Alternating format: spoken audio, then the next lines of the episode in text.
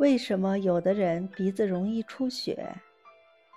由于鼻中的血管非常丰富，这些血管又位于很浅的表面，所以常常会因为跌伤、碰伤、用手指挖鼻、过分干燥而出血。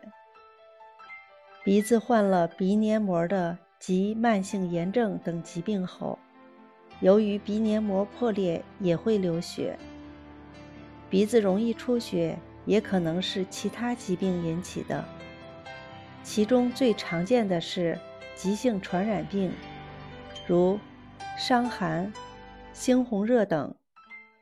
在病程中，由于身体发高热，使鼻黏膜充血，很容易一碰就流血。还有白血病及其他血液病等患者。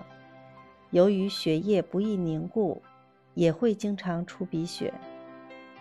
当体内缺乏维生素，主要是缺乏维生素 C 时，细胞间质的合成发生障碍，毛细血管的通透性增强，脆性加大，以致轻微的擦伤和压伤，就会引起毛细血管破裂出血。